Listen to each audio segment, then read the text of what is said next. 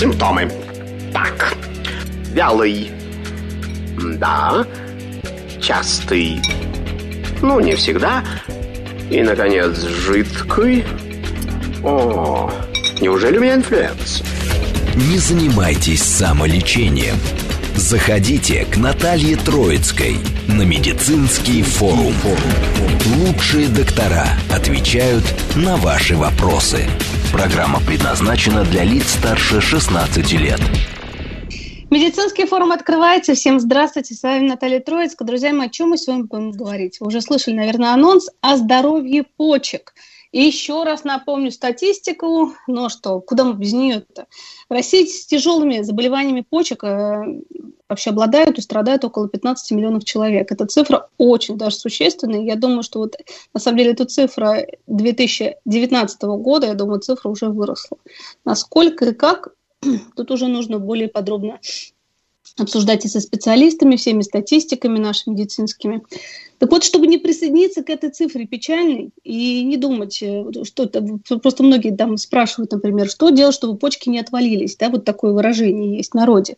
Вот чтобы почки были с вами всегда рядышком и в хорошем состоянии, и прекрасно себя чувствовали, и, соответственно, вы прекрасно себя чувствовали. Мы сегодня будем как раз об этом эфире с нашим гостем говорить. Прежде чем его представить, хочу наш координат напомнить. СМС можете прислать и задать вопрос на номер плюс семь девятьсот двадцать пять восемь восемь восемь восемь девяносто четыре восемь. Позвонить в студию, пожалуйста, плюс семь четыре девять пять семь три семь три девяносто четыре восемь.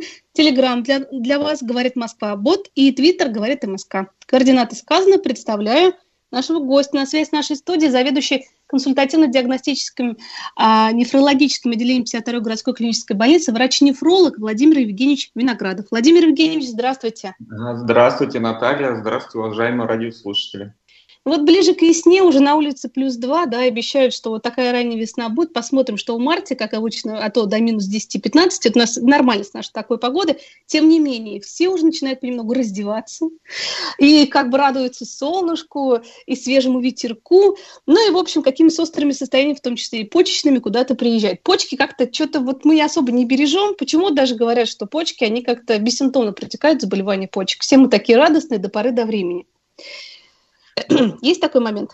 Ну, смотрите, Наталья, да, действительно, почки, если говорить о нефрологии, это бессимптомный орган. То есть наши заболевания э, чаще всего, если вовремя обратиться к специалисту и не сдавать, не проходить диспансеризацию, не сдавать какие-то анализы, чаще всего уже приходят в терминальной стадии почечной недостаточности к нефрологу. Теперь к вопросу, болят ли почки. Да, почки болят, э, я уточню, э, скорее при урологических заболеваниях. Да, то есть если э, я всегда говорю своим пациентам на приеме, которые приходят и говорят, что вот, доктор, у меня болит там в области спины, в области поясницы, это, наверное, почки. Э, я говорю, что почки для двух случаев. Первый – это когда, идут камни при мочекаменной болезни, да, люди запоминают uh-huh. всего на всю жизнь. Э, и, и, или когда острый воспалительный процесс – это пилонефрит. Ну, там есть характерные признаки, то есть это озноб, высокая лихорадка, изменения в анализах мочи, помутнение, помутнение мочи. Все-таки, когда мы говорим о, нефро, о нефрологии, наше заболевание, а, когда почечная функция угасает, а, пациент ничего не чувствует, ничего не болит, он даже об этом может не знать. И чаще всего для пациентов это оказывается ну, сюрпризом, таким неприятным сюрпризом. Угу. Владимир Евгеньевич, все-таки, может, поговорим тогда об основных причинах заболеваний почек, потому что э, эти заболевания не то, что, да, есть многие заболевания, которые пожилого возраста, например, да, мы обсуждаем в эфире вообще, а есть заболевания, которые всех возрастов. мы сейчас детей, конечно, берем, подростков, берем взрослое население. Основные причины каковы? Ну, давайте, да, мы поговорим все-таки, наверное, о причинах, да, и о группах риска хронической болезни почек. Хочется отметить, что хроническая болезнь почек – это не самостоятельный диагноз, это то есть следствие какого-то э, какого заболевания. Э, кому стоит обратить э, внимание да, на себя, прежде всего, пациенты с артериальной, артериальной гипертонией, это пациенты с сахарным диабетом, это пациенты с ишемической болезнью сердца, это пациенты с заболеванием периферических артерий, также э, очень большая группа – это те пациенты, которые постоянно принимают э, нестероидно-противовоспалительные препараты по, по той или иной причине. Потому что нестероидные противовоспалительные препараты являются крайне нефротоксичными препаратами. А, это... Кто-то вот действительно с мигренью борется, вот, тем более вот когда да. магнитные бури активно идут. Это же нужно надо, препарат хоп-хоп-хоп, причем даже не считают таблетки. Голова болит, но тут что только не съешь, тем более когда мигрень действительно сильнейшее состояние. Совершенно верно, Наталья. На самом деле а, у нас очень бесконтрольно продаются лекарственные препараты в городе Москве, ну, наверное, и там и в России. Конечно. Да, конечно, они должны быть рецептурными, конечно, они должны быть назначаться строго по назначению врача, потому что пациент может пить в течение, там, э, иногда даже достаточно ежедневного приема в течение там, двух недель, э, препараты, чтобы почки были уже поражены. И э, пациент об этом не узнает, болеть ничего не будет. Только при анализах крови и мочи мы сможем это выявить. Давайте дальше продолжим группы риска. Угу. И кому стоит обратить внимание, это пациенты с аномалией развития мочеводящих путей, это пациенты, это опять же к урологам, да, что пациенты с почечно-каменной болезнью, которые может быть следствие приводить к хронической болезни почек. Это пациенты с системными заболеваниями, такие как красная волчанка, такие как а, хронический гломерулонефрит. А если у пациентов э, в роду, у родственников были какие-то эпизоды заболеваний почек, э, и в том числе и терминальная почечная недостаточность, этим пациентам тоже стоит обратить на себя внимание и пройти э, пройти диспансеризацию, там, сдать анализ крови, анализ мочи, сделать УЗИ почек хотя бы. Ну, наверное, это основные группы. Конечно же, сахарный диабет – это бич, да, там, конца 21 года, века, и практически 35-40% пациентов с сахарным диабетом а, в той или иной степени страдают снижением функции почек. Угу. Скажите, пожалуйста, Владимир Евгеньевич, а вот э, какие-то вирусные поражения почек вот, э, бывают? Нет? Вот, вот сейчас у нас э, пандемия, да, скоро два года будет отмечать коронавирусную инфекцию. Есть такое? Нет? Либо тут уже просто бесконтрольный, опять же, прием препаратов абсолютно разных, тем более самолечение? который у нас прям, ну, это нормальное состояние, к сожалению, в России, полечиться самому, вот, на всякий случай. Вот с такими сталкиваетесь случаями? Ну, э, вирусы нет, бактериальные есть поражения, что приводит к пилонефриту, но все-таки угу. вирусные поражения вряд ли, да. Такого это нет. хорошо. Хотя бы вот это вот хорошо. Но бактериальные тоже, это же все идет э, с каких-то острых состояний, которые особо не лечатся, либо лечатся на всякий случай, как-нибудь что-нибудь я попью, все пройдет, опять же, обезболивающие какие-то. Ну, или вдруг чего-то. И ну, все. Угу. Или формат... Да, да, да. Да, извините, ага. Наталья. Просто вирусная инфекция, хочу добавить, да, она может да. запустить какой-то процесс иммунный, который э, в итоге приведет э, к заболеванию почек, да, так, к поражению почек. Поэтому хочется всех там э, слушателей, радиослушателей предупредить э, все-таки, что э, при первых симптомах любого заболевания вы должны обращаться к доктору, соблюдать э там, амбулаторный режим, назначать четкие рекомендации. Если доктор вам назначил препараты там, в течение там, 5, 7, 10 дней, значит, вы должны это делать. И не надо ходить больным на работу. То есть, как, как говорят наши пациенты, я перенес на ногах да, вот это все заболевание. Вот этого делать нельзя, нужно лечиться вовремя, чтобы потом не обращаться к нам. Вот, именно, Владимир Евгеньевич, а все-таки как понять, кому обращаться, к нефрологу либо к урологу? Потому а. что тут получается, если человек заболел, да, например, часто мочеиспускание, болезненное мочеиспускание, опять же, спина побаливает, да, э, справа или с левой стороны, или посередине, как-то не очень хорошо, и вдруг кто-то сказал, ну все, у тебя почки. Ну и, соответственно, конечно, куда записываются? К урологу. Ну ведь э, либо к нефрологу, наоборот. Это уже как повезет называется. А кому на самом деле нужно обращаться при каких-то вот подозрениях с почками? Наталья, смотрите, нефролог является ну, совсем узким специалистом, скажем так. Напрямую очень редко к нам попадают э, пациенты. Э, только если это не самостоятельное обращение, да, например, в какую-то клинику там, и, там, или, или в больницу. Чаще всего к нам направляют уже от смежных специалистов, специалистов первичного звена. Это терапевты, это кардиологи, это эндокринологи, это урологи. Вот. А, естественно, если пациент там, приходит, как вы уже сказали, с болями там, в пояснице, с какими-то там жалобами при мочеиспускании, он чаще всего попадет, попадет к урологу. Естественно, ему сразу же назначат какие-то анализы. Это обязательно. То есть э, мы можем поставить свои диагнозы, даже не видя пациента иногда, да, только по каким-то лабораторным инструментальным методам исследования. То есть э, пациент должен сдать хотя бы базовый э, анализ. Это общий анализ крови, это общий анализ мочи, это биохимический анализ крови и сделать УЗИ почек. И вот если в этих анализах по результатам доктор видит изменения, такие как наличие белка, которого не должно быть в моче, какие-то изменения в осадке, в осадке мочи, это эритроциты, цилиндры или лейкоциты, это какие-то изменения электролитного состава крови, то есть там повышение, повышение калия, например, которого ранее не было, это повышение креатинина, повышение мочевины. Если э, специалист первичного звена видит изменения по данным лучевых метаисследований, да, что чаще всего э, при аномалии развития почек, при кистах, при мочекаменной болезни, вот, э, если он видит какие-то аномальные изменения размеров почек, не соответствующие возрасту. Вот, и, как я уже говорил, обращать внимание на такой показатель, как креатинин который как раз нам и показывает функциональное состояние почек, по которому мы можем определить скорость клубочковой фильтрации. И если мы видим снижение менее 60 мл в минуту, то это один из поводов уже направить пациента к нефрологу. Угу. Вот как раз скорость э, клубочковой фильтрации – это вот самая такая часто, на что обращать внимание, да, и знают, вот, например, наши слушатели, когда читают э, инструкцию да. к препарату какому-то, к любому, в принципе, где это указано. И, кстати, ну, почему-то на нее вообще не обращать внимания, потому что у нас, по идее, вот, да, кто знает, э, ну, что почки есть, все мне прекрасно с почками. То есть, вот как вы сказали, Владимир Евгеньевич, вначале, что это сюрприз, как правило, что вот у вас такая-то стадия заболевания почек, да, там хронический, не дай бог, почечная недостаточность, либо э, пилонефрит хронический и так далее и тому подобное. Вот всегда такие сюрпризы, причем в любом возрасте возникающие. Я просто была у вас, да, в центре, что действительно очень много, про диализ мы тоже немножко поговорим сегодня, громадные очереди вот людей, которые, молодых людей, абсолютно разных возрастов, которые, ну, уже дошли до такого, что вот уже на диализе. Вот. А я ну, вам скажу, Наталья, почему это происходит. Да. Потому что у нас пациенты э, не хотят или по какой-то причине не проходят ежегодную диспансеризацию что очень важно.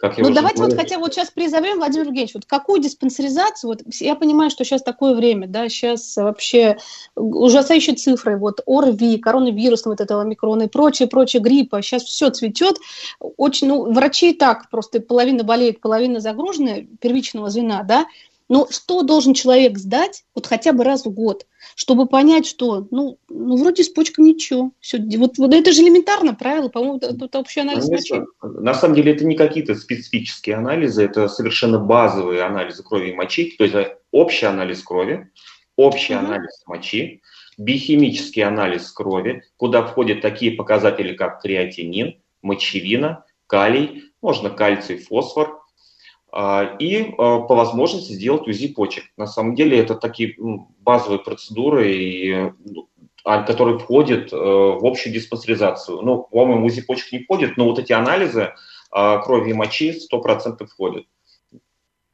Поэтому не стесняйтесь, идите, просите Конечно. там.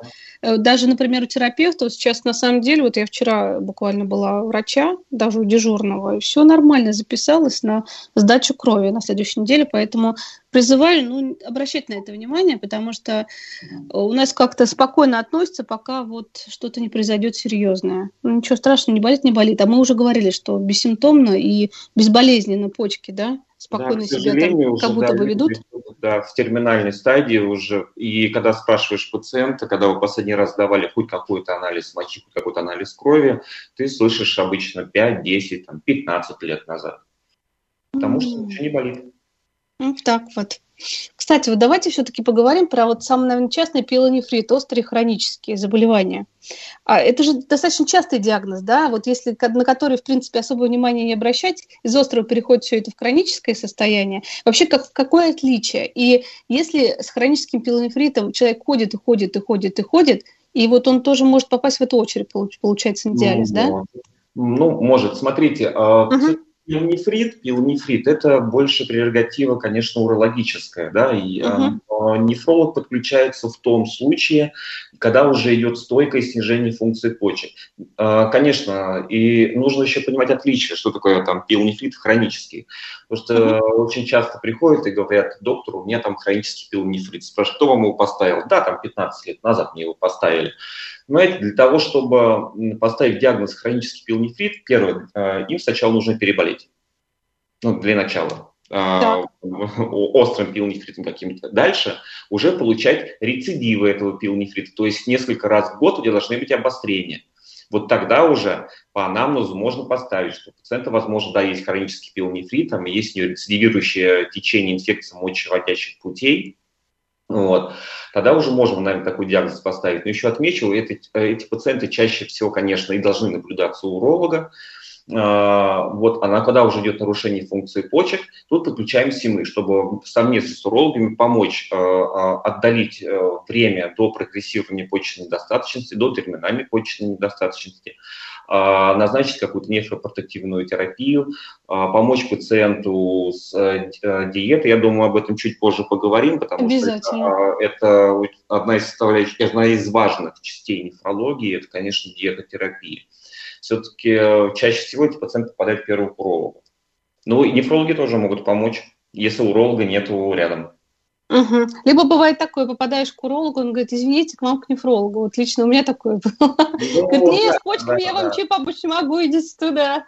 Бывает и такое. Так, смс-сообщение приходит, зачитываю, напомню еще раз, присоединяйтесь к эфиру, и звонки тоже будем уже второй половине час принимать. Плюс семь девятьсот двадцать пять восемь восемь восемь восемь девяносто четыре восемь, телеграмм говорит МСК Бот, Твиттер говорит МСК. Ну и звонок плюс семь четыре девять пять семь три семь три девяносто четыре восемь. Здравствуйте, скажите, хронический гломер, гломеронефрит. Гломеронефрит, да. Да, вот сложное слово, да, даже для меня. ХБП С4 – это наследственное заболевание? Лечение возможно, спрашивают? Но смотрите, а, хронический гломерулонефрит – это иммунокомплексное заболевание. Слово «хронический» говорит, что это неизлечимо, то есть это заболевание, которое, если возникло у пациента, то оно с ним будет всю жизнь. А форм гломерулонефрита очень много. Вот сейчас э, так вот четко ответить на вопрос, да, на смысле я вряд ли смогу, потому что нужно с пациентом разговаривать. Была, бы, э, была ли проведена там, биопсия почки, что является золотым стандартом для установки диагноза, потому что гломерулонефритов их много. Они могут как самостоятельное заболевание или как в рамках э, какого-то системного заболевания с поражением почек. Здесь с пациентом нужно вот разбираться. И в зависимости от формы гломерулонефрита и какое заболевание к этому привело, э, и прогноз бывает разным. Человек может, э, может жить с гломерулонефритом всю жизнь, да, там, э, у него будет медленное снижение функции, функции почек, или, там, э, или совсем ее не быть, там, с минимальным изменением в анализе мочи. Но бывают такие ситуации, конечно, что и в течение года там, и даже и менее наступает уже терминальная почечная недостаточность. Здесь, конечно, мы не знаем, какой у пациента, э, у пациента возраст, да, там, когда были изменения в анализе мочи впервые. То есть с пациентом нужно разговаривать, наверное, уже очно, лично. А вот он спрашивает, это наследственное или оно заболевание? Не, на, на, есть наследственные формы гломерулонефрита, но, чаще, э, но если в роду у вас никого не было, да, у близких родственников там, или через поколение, ну, чаще всего это не наследственное заболевание. Опять угу. же, форм гломерулонефрита очень много. Спасибо большое, Владимир Евгеньевич. Следующий вопрос. Подскажите, пожалуйста, ваше мнение по, по кисте на почке. У меня большая киста на левой почке 8,5 см без болевых симптомов. Анализы без изменений. Рекомендуется иссечение. Стоит ли мне делать лапароскопию по иссечению кисты? И насколько эта операция поставлена на поток считается обыденным делом хирургии? Вот, а, ну, опять вот кисты, да, все-таки э, кисты почек это, это все-таки урологическая проблема в любом случае. И вот э, я хочу отметить, что нефрологи не оперируют, да, они ничего там не оперируют, ни камни, ни кисты, прочее. То есть мы лечим проблему внутри почки, то есть внутри клубочка, то есть это боль, э, более, ну, скажем так, а, более тонкая, скажем так, работа терапевтическая, не хирургическая. А, с, этой проблемой вам нужно обратиться к хорошему урологу. Да, если вам выставляют показания для оперативного лечения, значит, э, ну, это бывает в нескольких случаях. Или киста, э, достаточно, ну, что есть риск разрыва кисты, там, или есть риск инфицирования кисты, или это уже было в анамнезе или по какой-то причине э, объем от кисты сдавливает почечную ткань и нарушает отток мочи. Вот, так что я думаю, вам нужно обратиться, уважаемые радиослушатели, все-таки к хорошему урологу, и я думаю, следовать их рекомендациям. Угу. Такой вот э, вопрос от слушательницы, от Анны. Была на УЗИ, сказали, одна почка, корковый слой в два раза меньше, чем на другой почке. Что это значит? Вот, смотрите, а, как я уже говорил в начале, да, что есть э, врожденные какие-то, какая-то патология у, у пациентов, и при, при УЗИ мы можем это видеть, например, уменьшение размера почек. Вот, как я понял, у пациентки с одной стороны уменьшение размеров, вот, здесь нужно, э, нужно сопоставлять все-таки предыдущие исследования. Вот о чем я и говорил, что должны все-таки каждый, ну, раз в год, там, раз в два года, да, э, следить, следить за своим здоровьем. Возможно, это и врожденная патология, потому что очень много а, пациентов э, могут родиться и с одной почкой, да, они да. могут родиться с удвоенными почками, могут э, родиться с уменьшенными почками. Поэтому мы здесь не знаем, а, это ситуация врожденная или нет. Если у нас нет, то с чем сопоставить. Я также бы порекомендовал этой пациентке сделать э, такое исследование, как УЗДГ сосудов почек. То есть надо посмотреть кровоток, э, потому что почку питает один сосуд, это почечная артерия. И если там есть по какой-то причине, врожденный там, или, отлож... это, или вследствие э, повышенного холестерина, какими-то там забита бляшками а, почечная артерия, значит, кровоток снижается. Вот, естественно, почка недополучает крови, и она может э, склерозироваться, уменьшиться в размерах. Поэтому для начала пусть выполнит э, УЗТГ сосудов почек. Угу, спасибо большое, как интересно. Так, следующий вопрос.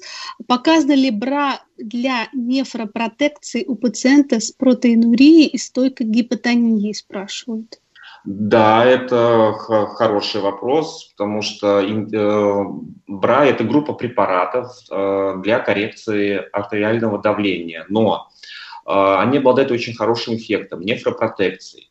То есть они уменьшают количество, количество белка, входящего с мочой. Да? Но если у пациента mm-hmm. есть какое-то ну, нефрологическое заболевание, например, тот же гломерулонефрит или там, диабет с поражением почек, да, мы назначаем, даже если у пациента э, препарат этой группы, даже если у пациента нормальное давление или склонность э, к пониженному давлению.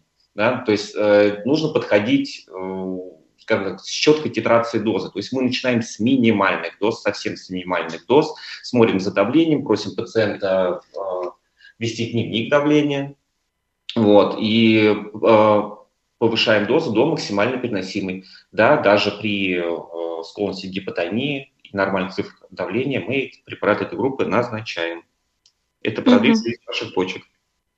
Спасибо большое, Владимир Евгеньевич. Вот э, тут тоже вопрос по поводу высокого давления и ковида. Был ковид два месяца назад, а сейчас постоянно скачет давление. До 200 верхней цифры доходит.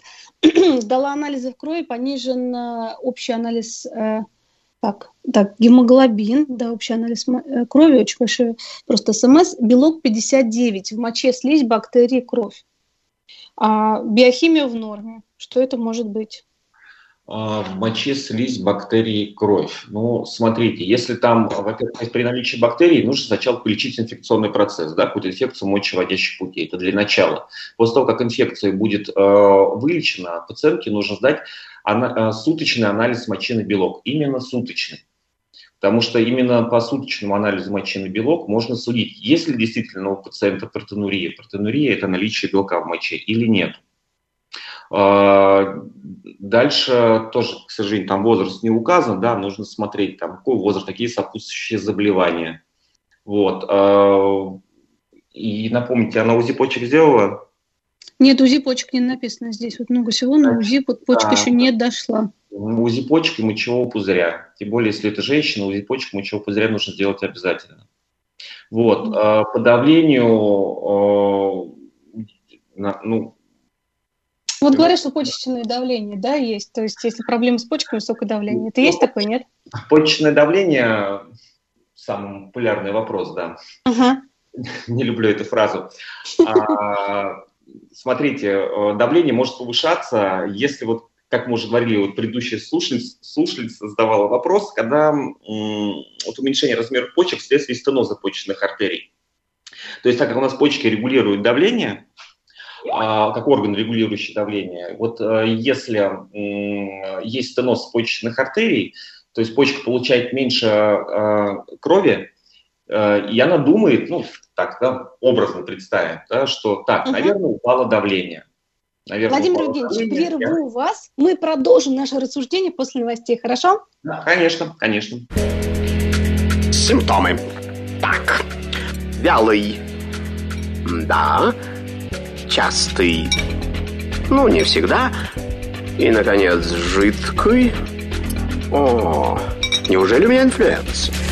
Не занимайтесь самолечением.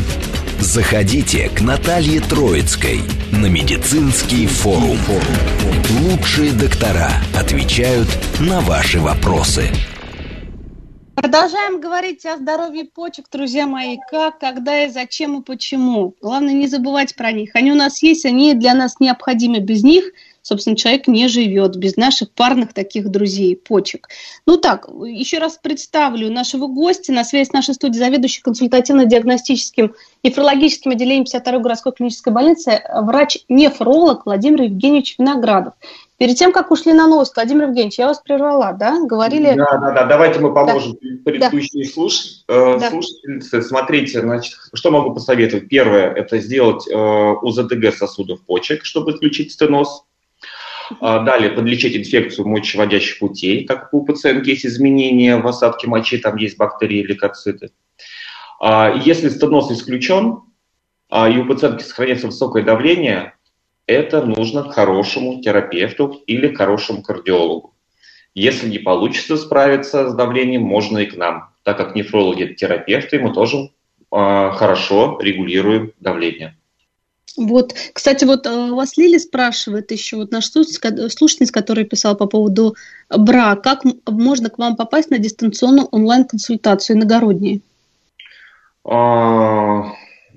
Иногородние, ну, вы, можно написать у нас э, на, на сайте официально ВКБ-52, можно написать э, на почту, вот там есть вся информация необходимой почты нашего отделения или там на почту даже той, той же там пресс-службы или там э, они перешлют мне и чем можем, поможем, проконсультируем. Спасибо большое. Следующая смс. Женщина 65 лет, ПХН высокой степени, более года на э, перитониальном диализе. За последние полгода резко увеличился объем живота. Чем это может с чем это может быть связано? Возможно ли при таких условиях пересадка почек? Мария Москва. Ну, ага. Уважаемая Мария, а, я не знаю, в каком центре перитониального диализа города Москвы вы наблюдаетесь, э, но это такая отдельная, скажем так, когорта пациентов. А, что касается даже нашей клиники, у нас есть э, а, отдельное отделение для пациентов, э, находящихся на перитониальном диализе. Это отдельные врачи, которые занимаются именно этими пациентами. А, ну, если у вас нет каких-то признаков инфекции, помутнения а, диализного раствора, э, я думаю, может быть, вам обратиться к своему э, лечащему доктору, все-таки который вас ведет, потому что все пациенты, которые находятся на перитониальном диализе, они не без присмотра. То есть у всех есть э, центр, где наблюдается, у всех есть свой лечащий доктор. Что касается э, дальнейшей э, трансплантации почки, пациент на перитонеальном диализе, если врач-трансплантолог не видит никаких противопоказаний, то, конечно, обязательно нужно идти на операцию, на трансплантацию почки, потому что все-таки трансплантация – это метод выбора заместительной почечной терапии. То есть, гемо, э, то есть обязательно всем пациентам, у которых нет противопоказаний трансплантации, нужно трансплантироваться. У нас в Москве с, с трансплантацией, я вам скажу, очень хорошо. У нас очень небольшой период ожидания после постановки в лист э, э, на трансплантацию угу. почки это где-то в среднем составляет 6-8 месяцев. У кого-то меньше, у кого-то больше, но это в силу ряда причин э, совместимости донора и реципиента. То есть обязательно и популяризация все-таки трансплантации она должна быть, и каждый врач, не только, ну, естественно, врач-нефролог об этом знает, и не только врач-нефролог, то есть и врачи которые ведут пациента по той или иной причине, э, тоже с хронической почечной недостаточностью, там, кардиологи, там, эндокринологи, терапевты, урологи, естественно, тоже должны четко знать, четко понимать, что такое трансплантация, какие методы э, заместительной почечной терапии есть, и они уже должны как бы, ну, вести просветительскую работу. Угу. Да, действительно, потому что об этом как бы говорят, но не говорят немного. И многие, конечно же, ну, боятся. Чем меньше информации владеешь, да, слышишь про это, и начинаешь, Наталья, что это уже сделать, крайняя мера, да. Мы можем сделать еще один эфир, я вам подробно расскажу про, ну, про трансплантацию почки, как у нас пациенты наблюдаются в нашем центре. Хочу отметить, что все пациенты, которые которым произведена трансплантация почки в городе Москве, я отмечу, да, в городе Москве наблюдается uh-huh. у нас 52-й больнице на базе консультативно-диагностического нефрологического отделения, то есть здесь обеспечиваются и лекарственными, и рецептами лекарственные препараты, здесь мы и контролируем э, э, лабораторные исследования, ну и у нас э, врачи-нефрологи, скажем так, заточены на ведение пациентов после трансплантации. Угу. Ну, обязательно мы сделаем обязательно такой эфир отдельно. Владимир Евгеньевич. Но сегодня мы говорим о том, чтобы не допустить эту трансплантацию, вообще никаких заболеваний почек. И поговорим вот давайте про почечную недостаточность. Как вообще не допустить ее прогрессирования? Потому что когда есть диагноз хроническая почечная недостаточность, вроде звучит, прозвучал, какой-то степени, если не, действительно не какой-то серьезный, да, ну вот человек с этим живет и как бы и забывается. Да и к нефрологу, вот о чем мне ходить? Ну есть, да, у меня ПУЗИ вот поставили мне тут по анализам мочи как-то там чего-то вот, в общем-то, и забывает. А потом вот прогрессивно это, это потихонечку идет, идет, идет. А еще если чем-то заболел, а если еще какой-то сахарный диабет сверху или еще что-то прибавилось, да, артериальная гипертензия, еще какая-то болячка, не дай бог, и не до хорошего доходит. Вот давайте про это все-таки, про симптомы, которые стоит обращать внимание, это раз, и как жить с почечностью, хронической почечной недостаточностью любой степени, да? Хорошо. Но, как я уже говорил в начале, что хроническая болезнь почек – это не самостоятельный диагноз, да, это не самостоятельное заболевание, это следствие чего-то, всегда следствие чего-то, следствие какого-то заболевания. И я вот вначале тоже перечислял, это гипертония, это сахарный диабет, э, это и гломерулонефрит, который возник уже или это какая-то аномалия развития почек, или какая-то хроническая инфекция мочеводящих путей. Стратегия, а, если, например, у пациента есть диагноз, да, мы понимаем, что и уже началось поражение почек, что мы можем сделать? Мы можем максимально оттянуть максимально оттянуть прогрессирование почечной недостаточности и наступление, почечной, и наступление терминальной почечной недостаточности. Поэтому надо все рассматривать в купе. Если у пациента гипертония, значит, что это контроль артериального давления да, что у пациента должна быть нормально скомпенсированная, подобранная гипотензивная терапия. Если это пациент с сахарным диабетом и почечной недостаточностью, значит, это должно э, быть подобрана корректная сахароснижающая терапия, что, что он, он должен быть компенсирован, то есть пациент должен вестись не только эндокринологом, ну, не только нефрологом, но и эндокринологом вместе. А если это а, какое-то иммунокомплексное заболевание, там хронический э, какой-то гломерулонефрит, то есть если есть обострение, значит вовремя лечить его нужно. А, если это у, у пациента например, аномалия развития или поликистоз почек настоящий, да, какой-то. Здесь мы, конечно, это генетически опосредованное заболевание, мы сделать практически ничего не сможем, но э, здесь большую роль будет играть, конечно, уже э, эта диета, диетотерапия. И первое, о чем нужно, конечно, разговаривать, а, да, Наталья, вы еще спросили, какие симптомы могут быть, да? да? да, а, да. Симптомы, ну, чаще всего, конечно, симптомы проявляются при хронической болезни почек, когда это уже четвертая, пятая стадия. То есть у пациента, который на первой, второй, 3А и 3Б стадии, ничего испытывать не будет. И чаще всего это, конечно, это вялость, вялость, сонливость, снижение аппетита, какая-то загруженность, бледность кожаных покровов, но в крайней степени иногда это вот не, а, не, какой-то неприятный, неприятный запах, да, ацетона, там, но это совсем уже в крайнем случае, когда, то есть почки болеть не будут, только, то есть при нарастании э, креатинина и мочевины в крови, то есть это азотистые основания, которые отправляют в наш организм э, изнутри. То есть почки не работают, они вывести в полном объеме его не могут, и креатин и мочевина э, эти азотистые продукты нас отравляют, и поэтому появляются такие симптомы. Сонливость, вялость, снижение аппетита, позывы к тошноте да, и рвота.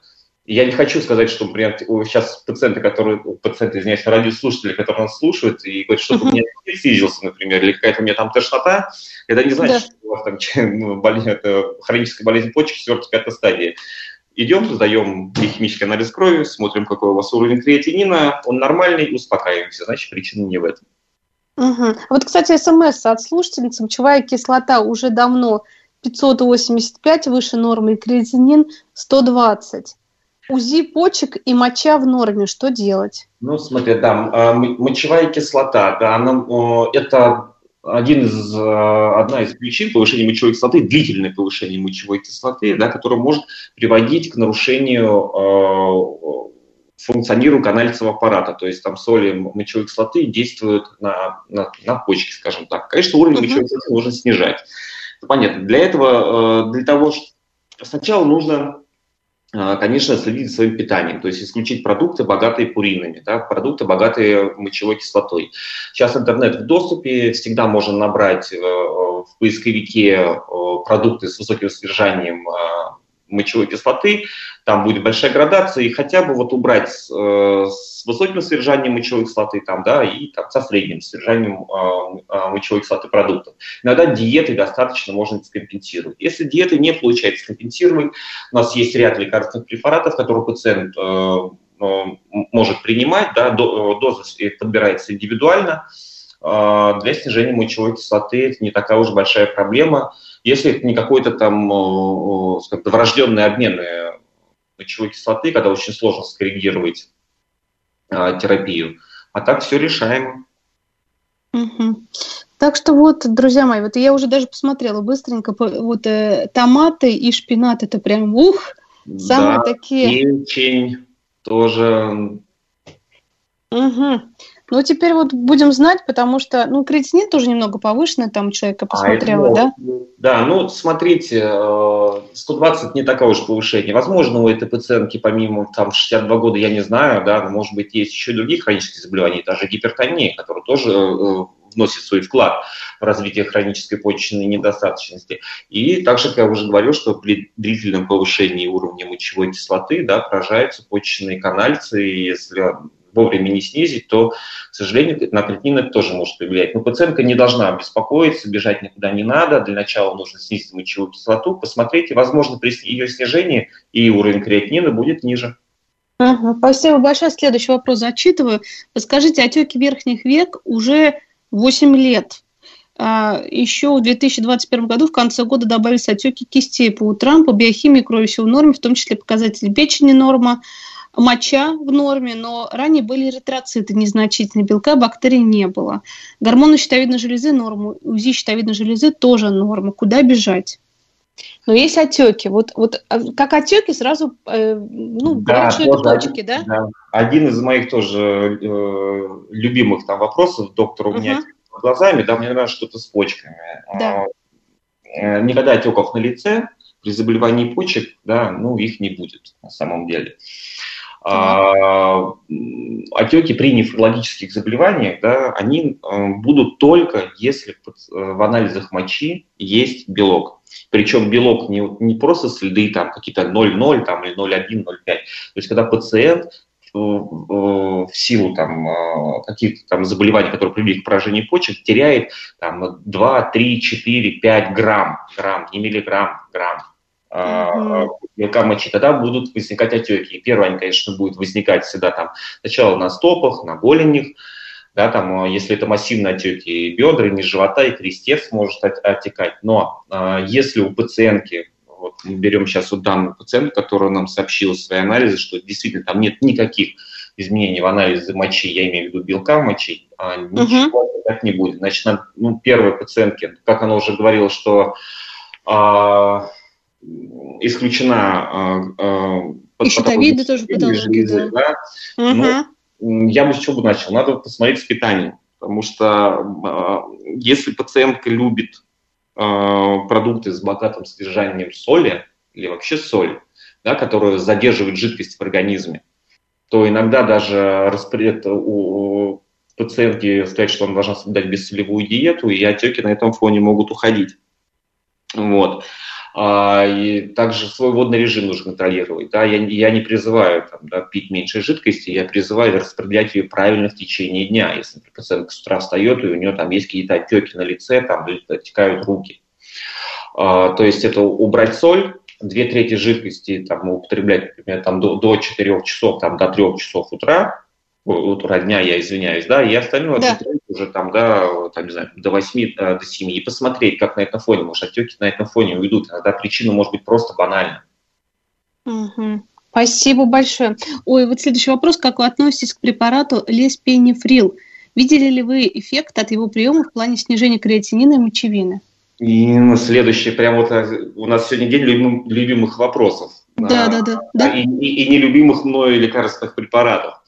Значит, э, лиспенифрил, лиспенифлан и прочее не является лекарственным препаратом.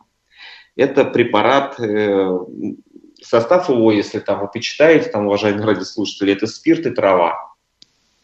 Угу. Никакого лечебного эффекта этот лекарственный препарат не приносит. Это, ну, как вы думаете, чем он может помочь? Это спирт и травки. Ну, ничем. Он не лечит хроническую почечную недостаточность, он не снижает вам креатинин никогда. Креатинин будет э, снижать э, вам это правильное питание и, э, и своевременное обращение к специалисту. Ну вот, потому что мы же, помните, начинали, что самолечение у нас ведь часто так э, человек приходит э, к фармацевту и спрашивает, вот что-то, вы знаете, почки болят. Посоветуйте, что попить такого, чтобы вроде как это помогло. Ну и предлагают, ну, пожалуйста. Наталья, я могу сказать, что это назначает и специалисты. Да вы что, то есть поликлиника спокойно могут назначить препарат, который получается неэффективный абсолютно? Ну, не обязательно поликлиника. Почему? Я очень с большим уважением отношусь, отношусь к поликлинике. Я сам врач-терапевт в прошлом. Ага. И работал на участке. А где вот назначают, Владимир Евгеньевич, где вот такое вот назначают? Получается, или в частном центре, где угодно получается, можно получить такое ну, назначение? Ну, где угодно можно получить такое назначение. Чаще всего это назначают специалисты, которые, возможно, не имеют отношения там, или не слышали про нефрологию, или там где-то там прочитали, что вот там этот препарат, возможно, снижает креатинин, ну и попейте, или какие-то знакомые, или, как вы говорили, в аптеках это предлагают. Угу. Ни в коем случае не хочу на моих коллег э, наговаривать, на самом деле, ко всем очень хорошо, с большим уважением отношусь и всегда призываю, чтобы они, если э, что-то непонятно, я и сам так делаю, обращаться, спрашивать, задавать вопросы. Конечно. И на самом деле это ничего плохого в этом нет. Вот, а я призываю всех наших слушателей узнать второе мнение, получить, например. Если сомневаетесь по поводу терапии, тем более, вот, кстати, по поводу терапии, если человек лечится, да, э, у врача по месту жительства, да, у нефролога, например, либо у уролога. Угу. через какое время понять, что терапия помогает? Вот потому что это вот касаемо вообще, на самом деле, в принципе, лекарствотерапии, антибиотикотерапии, мы как-то вот обсуждали как раз эту тему. Как понять, что вот лекарство действует, через какое время? И когда нужно вот действительно, ну, например, человек неделю-полторы пьет препарат, а эффекта нет. Либо тут подождать месяц-полтора, либо уже опять к врачу прийти и сказать, ну, знаете, что-то как-то мне не легче стало. Не, ну, а, что если мы говорим о препаратах, которые специфические в нефрологии, да, они в амбулаторном режиме, конечно, не назначаются, да, чаще всего это стационарное лечение, эффект мы э, видим, а, если хорошо назначено лечение, эффект мы видим ну, достаточно быстро. Что касается оттягивания времени до наступления терминальной почечной недостаточности, то есть э, э, про нефропротекцию, если мы говорим, да, там... Да, да, да да, то, во-первых, для постоянного приема. Да, если пациент нам попал к нефрологу, то это длительное назначение чего-то. Вот если мы говорим там, как слушатель нам задал вопросы про БРА, там, да, вот эти вот э, препараты да, да, да, для протекции. То есть это, если пациент э, назначается, это назначается пожизненно. А через какое время можем оценить, или там вот э, женщина задавала нам вопрос про уровень мочевой кислоты, да, да. снизить. А, эффект оценивается лабораторными. Э, лабораторной диагностикой, да, то есть не симптоматикой, там, не, не придет там пациент, вам скажет, вот я там попринимал, там, я прям чувствую, прям чувствую, что у меня снизится мочевая кислота, такого не будет. То есть это лабораторный контроль. То есть в идеале, конечно, это нужно хотя бы э, не более чем через месяц нужно проверить анализы после назначения а, соответствующей лекарственной терапии. Потому что нельзя пациенту назначить и отпустить его на полгода. То есть, как минимум, нужно удостовериться об эффективности. То есть эффективность мы будем оценивать по лабораторным показателям, не по субъективным каким-то ощущениям пациента. Угу. Владимир Евгеньевич, вот до конца эфира буквально пять минут осталось. Тут я зачитаю вопрос. Я думаю, мы про питание сейчас будем говорить. Нужны да? ли сорбенты в лечении ХБП при повышенном креатинине? И я думаю, сейчас на этот вопрос и переходим на питание при проблемах и вообще да, для да, здоровья да. почек. Сорбенты тоже мой, мой любимый лекарственный препарат в кавычках. Э, энтеросорбенты ага. никогда нефрологи не назначают. Понимаете, э, если есть проблема в почке да, какая-то, я все время вот говорю, например, вот, хроническая болезнь почек, да, там, а, часть почки, часть клубочка включается из работы. Это, это, например, как при инфаркте миокарда. Если у пациента случился инфаркт, у него образовался рубец да, на сердце. Да, и этот рубец да. уже никогда не будет жизнеспособным. То есть сердце не будет работать на 100%. То же самое происходит с почками. Если постоянно есть какая-нибудь есть проблема, если там, например, там, человек с сахарным диабетом, у него там уже 15 лет, да, там, э, э, при сахарном диабете поражаются как раз э, гломерулы, э, почечные клубочки. Постоянно атака сахара, эти клубочки склерозируются, то есть они выключаются из работы. Нет, никакого, нет никакой волшебной таблетки, которая вырастет вам новые клубочки. То есть почки не работают на 100%. Поэтому энтеросорбенты, да, это от лукавого. То есть, ну, Угу. Понятно. Давайте, да, Владимир Евгеньевич, я понимаю, что это прям вот, что не тема, но вот это ну, наша жизнь, вот, пожалуйста, да. то задевает до глубины души. Владимир Евгеньевич, по поводу питания. Что любят почки здоровые, что любят э, почки уже пораженные. И как, в общем-то, с помощью питания как раз э, вот ту самую, например, э, хроническую почечную недостаточность притормозить. Да, хорошо. Первое, с чего нужно начинать, это, это бессолевая диета. То есть, как говорил, соль для почек – это враг, если есть проблема. А, я сейчас не говорю про здоровые почки, да, пожалуйста, там, кушайте, да, но все должно быть в меру. Но если у пациента есть хроническая почечная недостаточность, там, если есть еще гипертония, а, если есть какая-то прогрессия, соль из организма нужно убирать. Свои, уважаемые пациенты, свою соль свой натрий вы получите из продуктов, из того же хлеба, который вы употребляете, из тех же там, там других продуктов. Потому что соль – это универсальный консервант, который везде используется. Вот, начните хотя бы с того, чтобы не досаливать свою, э, свою еду, готовить с минимальным количеством соли. Поверьте, к этому, при, к этому можно привыкнуть, к этому привыкать. Заменяйте соль, поваренную соль специями. Да, ограничений потребления специй у вас никаких нет. А, также вот я еще раз хочу напомнить, это э, минимизация применения нестероидно-противовоспалительных препаратов. Никогда об этом не забывайте. Если боль не проходит в течение трех дней, обращайтесь к врачу обязательно. Значит, первое – это соль. Да? А, далее, если у пациента прогрессирует почечная недостаточность, а, пациенту нужно уменьшить количество потребляемого белка. Я хочу уточнить, ни в коем случае не садиться на безбелковую диету. Это огромная ошибка всех пациентов когда им кто-то где-то порекомендовал. Это, значит, неправильно была донесена информация. Не безбелковая диета, а малобелковая диета. То есть, если у пациента есть хроническая болезнь почек, стадия чаще всего мы подключаем это будет четвертая, ближе к пятой, да, когда мы уже пациента, скажем так, в кавычках грубое слово, сажаем на малобелковую диету. То есть uh-huh. это должно быть где-то до, а, до 0,3-0,7 грамм на килограмм массы тела в сутки. То есть это в среднем 40 грамм в сутки но не менее 20 грамм в сутки. Значит, я хочу отметить, что тоже нужно правильно, чтобы пациенты понимали, что такое 40 грамм в сутки. Это не 40 грамм там, говядины, маленького кусочка. То есть в каждом продукте есть определенное количество белка. Если вы скушали 100 грамм говядины или 100 грамм курицы, это не значит, что вы скушали 100 грамм белка. Это нужно знать э, и, и понимать. То есть, например, 100 граммов говядины где-то будет содержаться грамм 18 белка, чистого белка. Вот этот белок нужно считать. Mm-hmm. Да, то есть вот э, здесь принцип питания – это бессолевая диета и ограничение белка. Mm-hmm. Владимир Евгеньевич. Да. Вот, к сожалению, на этой ноте хотелось бы еще поговорить, но я думаю, скоро обязательно еще раз услышимся в эфире. Э, мы прощаемся, эфир заканчивается. Благодарю вас за интереснейшую беседу. Вот слушатели тоже очень много вопросов прислали. Обязательно в следующий раз обязательно их зачитаем и пообщаемся на все эти темы. Благодарю заведующий консультативно-диагностическим нефрологическим отделением 52-й городской клинической больницы, врач-нефролог Владимир Евгеньевич Виноградов был с нами. Спасибо. Спасибо, спасибо Наталья, спасибо слушатели. Будьте спасибо. здоровы. Спасибо.